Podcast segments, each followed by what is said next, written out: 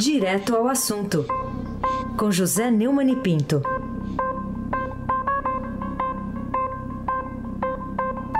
Que já está aqui com a gente. Um, ele adora o coelho da Páscoa, mas jamais se acoelha.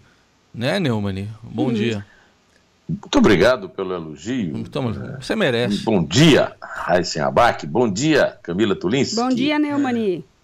E Almirante Nelson. Oi.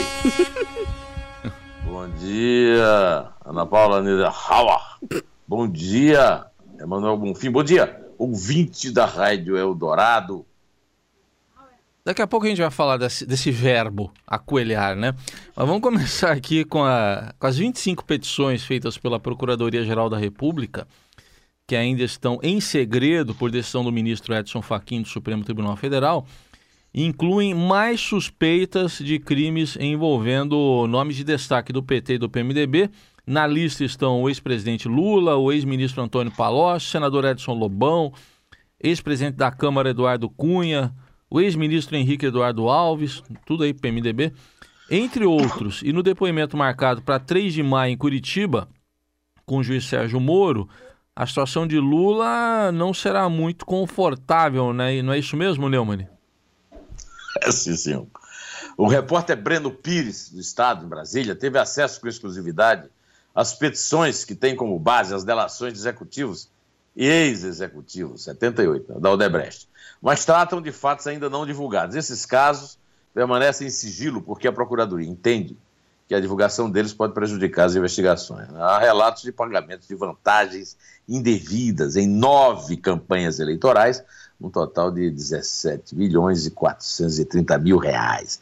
A atuação de Lula é citada em relação às operações da Odebrecht em Cuba, no Porto de Mariel, e em Angola, num contrato assinado entre o grupo baiano e a empresa Exergia, de propriedade de Taiguara Rodrigues, sobrinho da primeira mulher do ex-presidente. O contrato previa a prestação de serviço em Angola entre 2011 e 2014, quando Lula já não era presidente. De acordo com quatro colaboradores, no entanto, essa constatação foi feita para atender a pedido, do, essa contratação foi feita para atender a pedido do próprio ex-presidente. Delatores acrescentaram que a empresa Exergia não tinha a menor experiência no ramo de construção e seria constituída por Taiguara só para fazer uso da influência de Lula. As informações e documentos serão encaminhados à Justiça Federal do Paraná, pedido da Procuradoria-Geral da República, porque fatos semelhantes já foram já eram apurados previamente. Essas revelações, Raíssa, feitas em mais um furo do Breno Pires do Estadão, vem se acrescentar a cinco processos criminais, no âmbito de um dos quais estão previstas idas de Lula Curitiba para o próprio depoimento, dia 3, e também nos de 87 testemunhos de defesa, para os quais o juiz federal Sérgio Moro convocou a presença do réu na capital do Paraná, o que na prática o fará mudar-se para lá. Há um fato não criminal, mas também gravíssimo, revelado no fim de semana pelo patriarca da empreiteira Emílio Odebrecht. Ele contou ter dado propina à Lula para acabar com uma greve prejudicial aos interesses da companhia no setor petroquímico no recôncavo baiano. A revelação provocou susto e indignação, porque Lula tinha fama de líder sindical duro na negociação com o patronato e se revelou, na verdade, um pelego que seus companheiros e devotos seguidores abominavam e abominam até hoje. Ou seja, puxa-saco a serviço dos patrões. E um pelego pago por dinheiro sujo pelo setor que se revelou o mais corrupto da burguesia brasileira, que ele tanto execrava em assembleias sindicais, palanques, pronunciamentos oficiais. Um pelego de aluguel, como revelei no título de meu artigo publicado na página 2 do Estadão hoje. Ai, esse abaque! Tá aqui, é, logo na abertura, um pelego de aluguel, tá na página 2 e também você encontra a versão digital aqui no, no portal estadão.com.br. Mas, o, o Neumann, vem mais dor de cabeça aí para o ex-presidente Lula, é, porque o, o, Estadão também revela, na edição de hoje, em que saiu o, seu artigo aqui na página 2, que o delator João Santana, marqueteiro das campanhas de Lula em 2006 e da afilhada e sucessora Dilma, 2010 e 2014, confessou ao juiz dos processos da, da Lava Jato em Curitiba que os valores de 10 milhões de dólares recebidos por ele em 2011 e 2012 da Odebrecht em conta secreta na Suíça foram referentes à dívida da campanha presidencial de 2010. Então, quer dizer que sopram ventos fortes contra uh, os dois ex-presidentes do, do PT? Heisen, o Brasil inteiro tomou conhecimento ontem da própria voz e da imagem do marqueteiro apelidado de Patinhas, referência ao avarento milionário de de Walt Disney, né?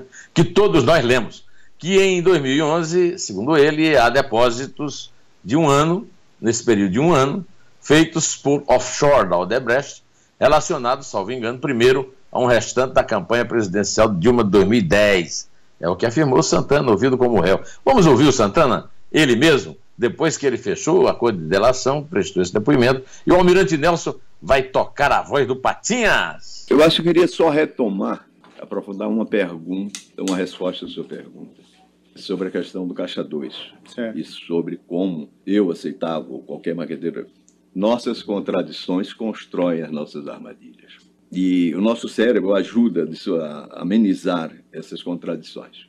Mesmo sendo uma pessoa organicamente a favor da, da, da, das coisas bem feitas, legais e honestas, criei um escudo em minha cabeça, duplo escudo. Um social externo, que era essa doutrina de senso comum do Caixa 2, que não se faz campanha, e outro interno, que era eu recebo pelo trabalho honesto que estou fazendo. E dentro disso eu construí esse equívoco para mim mesmo, sem perceber de que ao fazer isso eu estava sendo cúmplice de um sistema eleitoral corrupto e negativo. Não estou aqui demagogicamente dizendo que eu não tinha culpa, que só fui vítima disso. Não, eu fui agente disso.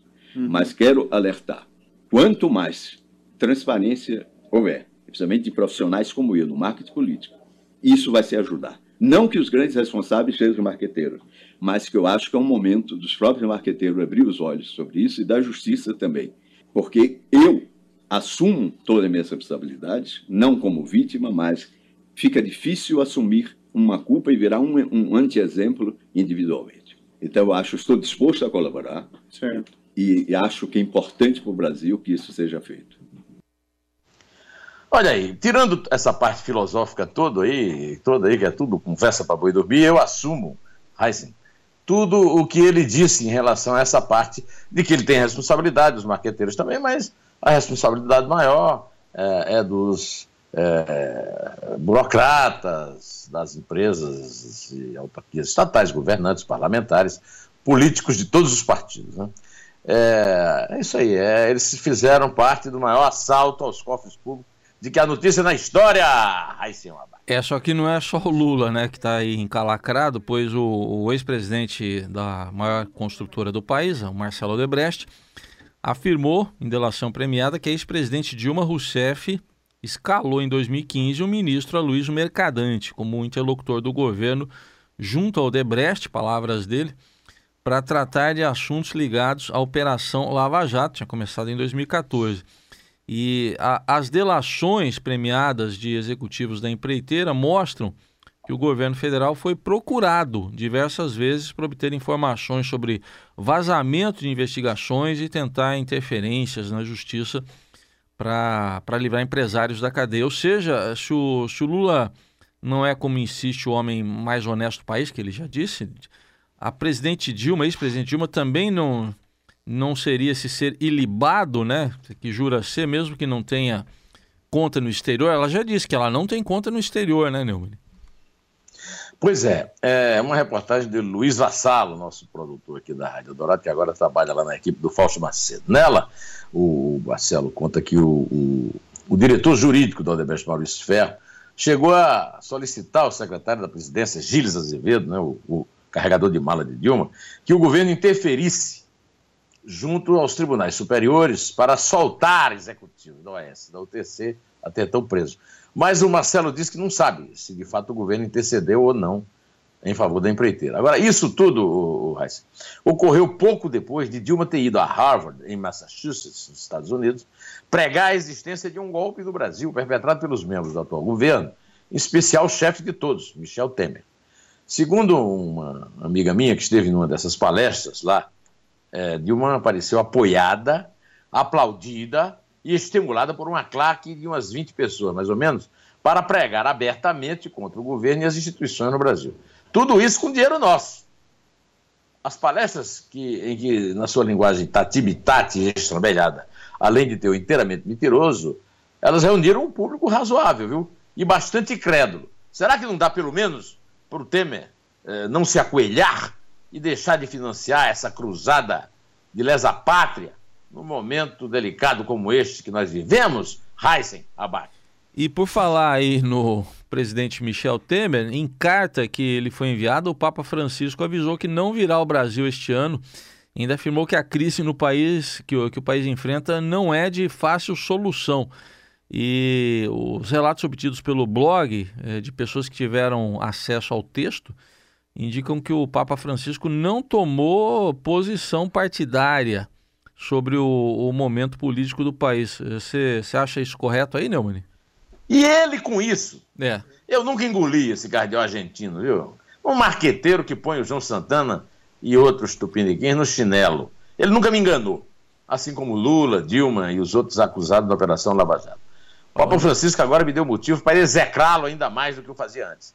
Em sua linguagem politicamente correta e sibilina, como a do diabo tentando Jesus no deserto, de Fausto de Goethe, ele escreveu na tal carta ao presidente Sei bem que a crise que o país enfrenta não é de simples solução, uma vez que tem raízes sociopolítico-econômicas e não corresponde à Igreja nem ao Papa dar uma receita concreta para evitar algo tão complexo. Parece texto do João Santana, mas o Francisco se meteu não posso deixar de pensar em tantas pessoas, sobretudo dos mais pobres, que muitas vezes se veem completamente abandonados e costumam ser aqueles que pagam o preço mais amargo e dilacerante de algumas soluções fáceis e superficiais para crises que vão muito além da esfera meramente financeira. 13 milhões e meio de desempregados e vem esse empregadaço o Brasil é o maior país católico do mundo. E este é um ano especial, pois nele estão se completando três séculos do aparecimento da imagem da Santa Negra, Nossa Senhora Aparecida no Rio, Paraíba do Sul. Não vou acusar o Papa de racismo, mas não era a ocasião para ele vir com essa lorotinha de golpista e coisa que o vala. Certamente instruído pelos membros os parasitas membros das conferências dos bispos do Brasil, esse portenho passa por cima de sua condição de chefe de Estado. Ele é chefe do Vaticano, que é um Estado, para participar da pregação oposicionista interna e de seus companheiros bispos brasileiros. Para dizer o mínimo, é lamentável. Heissem, abaque. Então tá, vamos agora para aquele verbo famoso que a gente falou no começo. Ontem, o presidente Michel Temer pediu resistência à sua base aliada aí com os dois presidentes das casas legislativas do Congresso investigados após a delação aí da Odebrecht. O Temer fez um apelo aos parlamentares presentes. Quer, quer ouvir aqui o que ele falou? É, vamos, vamos, vamos ouvir. ouvir. Vamos toca aí. O governo só resistiu porque nós estamos trabalhando juntos, o executivo e o legislativo. E nós precisamos, eu enfatizo muito, olha é, eu acho que é um momento histórico do país. Sem embargo das dificuldades, nós temos que dar uma prova de trabalho. E a prova de trabalho virá pela aprovação dessas reformas. Não podemos nos acolhar, achar que nós estamos, enfim, numa situação delicada. Uh, delicada, deixemos para o judiciário. Tá é, muita gente estranhou a palavra não podemos nos acoelhar. A palavra existe, hum. está dicionarizada, e significa acovardar-se se intimidar. Aqui para nós, o Temer tem uma voz feia, hein? não dava para trabalhar em rádio. Agora, aqui para nós, acoelhar-se é a coisa que mais o Temer faz na vida, né? Porque ele é aquilo que lá em Mogi das Cruzes vocês chamam de vagão, né? É, o Temer não combina muito com esse tom de valentão de botequim, porque ele é normalmente frouxo. E, digamos, usando a sua nova palavra, acoelhado, que vem, como você lembrou bem, a lembrar a Páscoa. O que não pode é manter no palácio um elemento como o chefe da Casa Civil, Eliseu Padilha, que todo o país está sabendo que ele é denunciado como recebedor de propina nos governos Fernando Henrique, Lula e Dilma. Já dá para pedir música no Fantástico. Mas eu não me surpreenderia se ele aparecesse com a boca na botija também no atual governo do seu amigão do peito Temer. Ô, ô, ô, ô, Almirante, eu não posso pedir música no Fantástico, mas eu peço que você toque Ana Carolina. Toca lá, Almirante.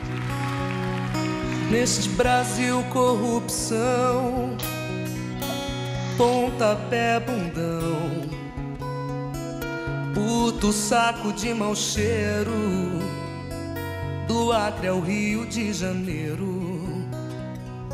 Neste país de manda-chuvas, cheio de mãos e luvas. Sem luvas, vamos é, contar é, os é, dedos das é mãos.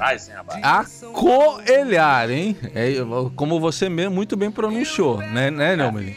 É, acoelhar-se. Acoelhar. É, é, é reflexivo. É. Acoelhar-se. É. Vale para ele, vamos. Acoelhar-se, com O. Com, com O. É, ó, ó, ó. Mas você viu que ela falou aí bundão, né? Bundão. é, é, é sinônimo de vagão, né? É. É pra contagem agora, é isso? Vamos contar? Vamos lá. É três. É dois. É um. Em... Té. Té. É sozinho a casa da humanidade. Não tenho nada na cabeça a não ser o céu. Não tenho nada por sapato a não ser o passo